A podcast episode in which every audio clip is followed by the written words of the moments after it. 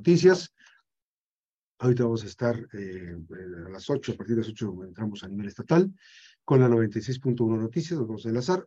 Por lo pronto tenemos información importante respecto a estos temas. Gracias esta mañana.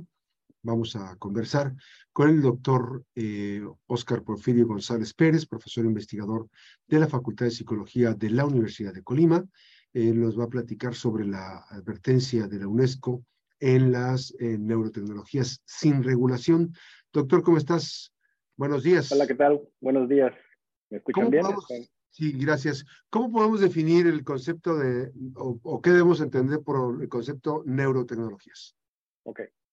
Bueno, neurotecnologías es un concepto relativamente nuevo. De hecho, como muchos eh, prefijos neuro que se han utilizado con otro tipo de palabras como neuromarketing, neuroeducación, eh, neurotecnología es un concepto que se ha acuñado para tratar de explicar la interacción entre las neurociencias y la tecnología y cómo esas neurociencias pueden ser empleadas en distintos ámbitos. Eso es básicamente la definición de neurotecnología. Y que en un inicio solamente estaban enfocadas en investigación y en imagen. Por ejemplo, creo que todos estamos familiarizados con cuestiones como una resonancia magnética, una tomografía axial, hemos escuchado estos términos, una tomografía, una resonancia, que son estudios de neuroimagen y ahí se utiliza básicamente la tecnología para visualizar el cerebro o alguna parte del tejido neural, porque no todo el tejido nervioso es el cerebro, hay otros componentes. Ahora bien, en este aspecto pues, es importante también destacar eh, los alcances de, estos, eh, este, de este tema, los alcances de las neurotecnologías. Sí, así es. Bueno, actualmente ya ha evolucionado rápidamente este asunto de las tecnologías enfocadas, asociadas a las neurociencias, por ejemplo. Eh, algo que ha venido revolucionando es el empleo de aparatos, pequeños dispositivos que pueden mandar señales hacia el cerebro y quizá, reemplazar parcialmente, porque esa es la verdad que estamos ahora, ciertas funciones. Se me ocurre en este momento dos, me vienen a la mente, por ejemplo, los dispositivos de implantes cocleares que hacen que reciba un pequeño vibración sonora y es un dispositivo implantado dentro del cráneo del paciente que a su vez produce impulsos eléctricos que se comunican con el órgano del oído y ese hace que la audición se recupere. O unos que están un poco más eh, en desarrollo todavía como el implante retiniano para aquellas personas que tienen pérdida de la visión, específicamente a nivel de una, degeneración macular que se llama, en donde se coloca un pequeño dispositivo que funge como las células receptoras y la persona podría ver. Esos son los dos avances así más importantes que se podría, que me vienen ahorita a la mente. Pero hay otros, o sea, básicamente en, eh, en el progreso que ha habido, por ejemplo, hay aparatos que se colocan en cuello, en la parte de atrás del cuello, y se han hecho pruebas clínicas ya, en pequeños ensayos clínicos, para tratamiento por la, para la depresión que es eh, refractaria al tratamiento. Hay pacientes que tienen depresión severa, que no responden a los antidepresivos, la terapia les va un poco mal, y hay pequeños aparatos que se colocan en el cuello para estimular ciertas raíces nerviosas que a su vez llegan al cerebro y mejoran la producción de neurotransmisores. Eh, control de epilepsia, Parkinson, en fin, una serie de, de situaciones y de dispositivos que pueden emplearse. Las, aplicaciones son muy diversas, de hecho. Así es. Ahora, esto, estos, eh, la ciencia ha avanzado, la, eh, la neurotecnología ha avanzado muchísimo eh, a pasos agigantados. ¿De qué manera ha avanzado la regulación? Bueno, vi la nota de la UNESCO, eso quiero ser sincero. La leí varias ocasiones mm. y me da la impresión que la persona que está eh, hablando ahí, no está muy relacionada con el campo de las neurociencias. Me parece que está más relacionado con otros ámbitos, pero eh, para ser sinceros, hay una combinación de definiciones que manejan en donde se confunde un poco la inteligencia artificial con eh, los algoritmos de redes sociales con la neurotecnología. La neurotecnología tiene que ver con la interfaz computadora-cerebro. Recibo un impulso, lo lo mando hacia el cerebro y el cerebro lo interpreta como luz, lo interpreta como sonido. Tengo una convulsión, recibo un impulso, ordena a mi cerebro que deje de hacer estimulación y eso. Ya las otras interfaces, por ejemplo, los algoritmos de las redes sociales que sí se prestan a manipulación, como se menciona en esa nota del economista, eh, creo que no entran en el ámbito de la neurotecnologías propiamente dichas, ¿ok? Eso sí, me gustaría hacer énfasis. El hecho de que un algoritmo haga un sesgo en mis búsquedas o me presente la información que yo prefiera recibir y me cancele las demás, eso es, se presta manipulación y se amerita eh, regulación, ¿no? Porque atenta con ciertas libertades y eso. Pero en neurotecnologías, hasta el momento, todavía están tan eh, incipientes que es difícil que eh, haya un ámbito legal. Tal vez en algunos aspectos, por ejemplo, me viene a la mente una interfaz, un dispositivo para los pacientes que tienen pérdida de memoria. En esos los dispositivos se comunican con el teléfono y lo que hace es mandar estimulación eléctrica al cerebro para favorecer o tratar de acelerar la adquisición de memoria en personas que tienen Alzheimer, que tienen alguna demencia. Entonces, como está el teléfono colocado y está haciendo una interfaz con el cerebro, se cree que, bueno, a través del cerebro se pueden manipular esos datos vía remota o alguna cosa así para implantar un nuevo eh, recuerdo o modificar un pensamiento, cosa que en este momento es complicada. Entonces, la regulación eh, al momento tendría que estarse limitando en cuestiones más del aparato, sino del desarrollador, en cuestiones de eso, o del terapeuta que esté utilizándolo para ver si el terapeuta hace una prescripción correcta.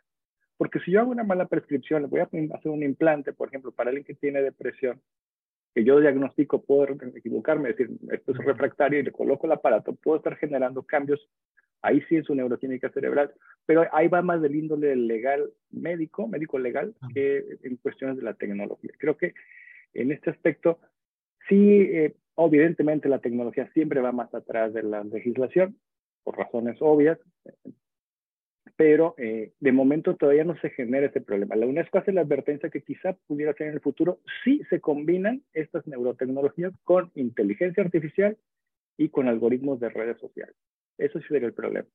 Pero, pero, hay que decir, este, lo que está ocurriendo ahorita con las neurotecnologías, pues es maravilloso, digamos, este, viene a complementar, viene a, eh, eh, a, yo te un dispositivo que veía no sé en qué país, que era como una especie de endoscopía, este, que ya los vendían una cosa diminuta, ¿no? Una cápsula que se... Una cápsula que el, paciente, exactamente, ingiere y hace una pequeña videocámara que va registrando todo lo que sucede en el tracto digestivo. Eso sí, sí.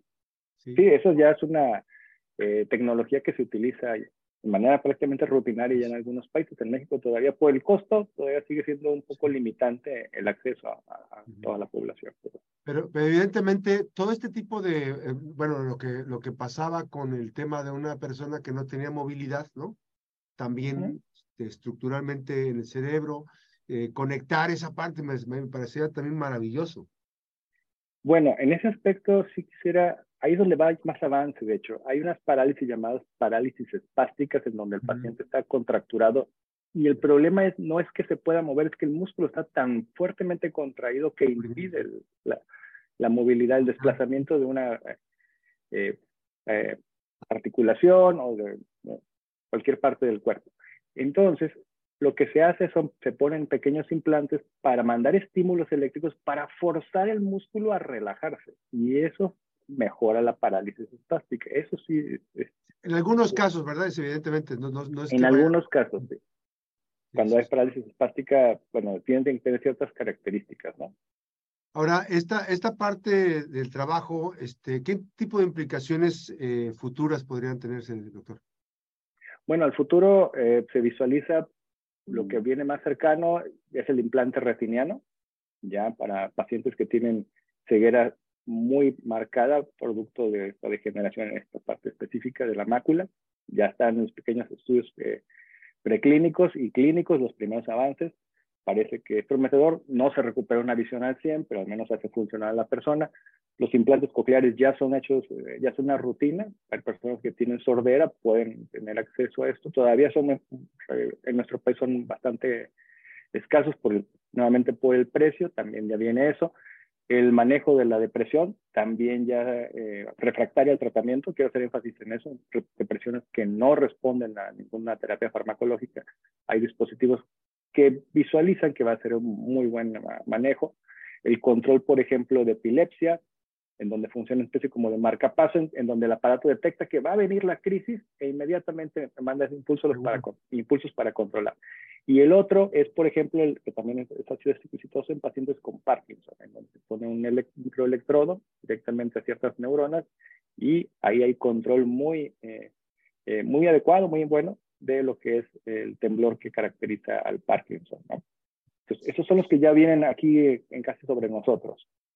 Las interfaces, por ejemplo, de computadora cerebro, computadora mente, como por ejemplo dispositivos de autorregulación, también son, funciona. Hay dispositivos que se ponen en, en tabletas, en donde la persona si tiene una crisis de ansiedad entra en interacción con la tablet, con la tablet o con el teléfono y hace ejercicios de respiración, de control de eh, emocional, entonces de tal manera que eso también ya, ya viene. Doctor, no sé, si, no sé si le tocó ver, no recuerdo cómo se llama este, esta, esta, es un dispositivo que mm, eh, está en un proceso de, de, como dicen, el demo, este, donde ponen una, una pantalla aquí en la cabeza, en la cara, y entonces eh, los ojos funcionan como si fuera un, como si fuera un mouse. Ah, sí, el eye, el eye tracking, que le llama, el, el, el, ah, el, registro o seguimiento de la mirada, de la vista. ¿Que, eso, entraría como neurotecnología también? Sí, claro. Eh, de hecho, se busca algo que sea mejor todavía, que poner que los dispositivos peguen directamente en el al cráneo.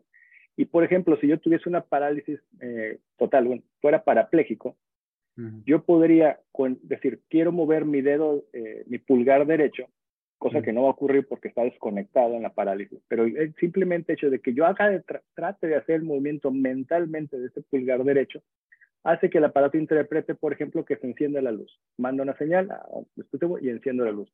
Quiero apagar la luz, entonces hago lo contrario, en lugar de que levante mi pulgar derecho, bajo mi pulgar derecho. Imagina ese movimiento y ese movimiento que yo estoy en teoría haciendo hace que se que haga interacción con una casa inteligente, esos ambientes ah. inteligentes en donde pueda la persona con parálisis severa hacer eso. Esos ya, ya se encuentran también en desarrollo y van también muy avanzados. Yo pienso que no, no tardan en, sorprendernos con eso, además del eye tracking, obviamente. Es, eh, por cierto, es, va a ser maravilloso. Entonces, es maravilloso, es sorprendente, pero bueno, hay que estar, eh, y lo que nos falta todavía por ver, ¿no? Sí, exactamente. Y, y, sí, eso sí también lo quiero hacer énfasis. No hay todavía el mecanismo por el cual puedo cambiar mi recuerdo, manipular el cerebro, leer la mente, saber si alguien está mintiendo o no está mintiendo con neurotecnología. Es, si hay avances, no hay todavía nada eh, que sea sólido, científicamente comprobado, y sí es que hay que hacer énfasis en eso. Hay que distinguir la ciencia ficción todavía de la ciencia que tenemos en, el avance actual. Que por cierto, hay una serie, ¿no? En Netflix que este Black Mirror creo que se llama, la, que tiene algunos elementos. Sí, me la platicaron, no la he visto, pero... Yo tampoco la he visto, pero me dijeron, hay una que está este, sobre el tema de las redes sociales y todo el rollo, este, recuerdo, tener un video, grabación, es una cosa muy... Sí, sí, que se presta la manipulación de masas y todo este asunto, ¿no? Sí, sí, me platicaron, pero no le vi. Doctor, pues agradezco mucho la oportunidad, recordamos eh, importante esta parte, que las nuevas noticias también son noticia, sí, sí es muy importante. Gracias al doctor Oscar Porfirio González Pérez, profesor investigador de la Facultad de Psicología de nuestra máxima casa de estudios. Doctor, un placer, buenos días. Al contrario, muchas gracias a ustedes. Buen día. A una breve pausa a las 8 con 7 minutos. Regresamos con más información de la mejor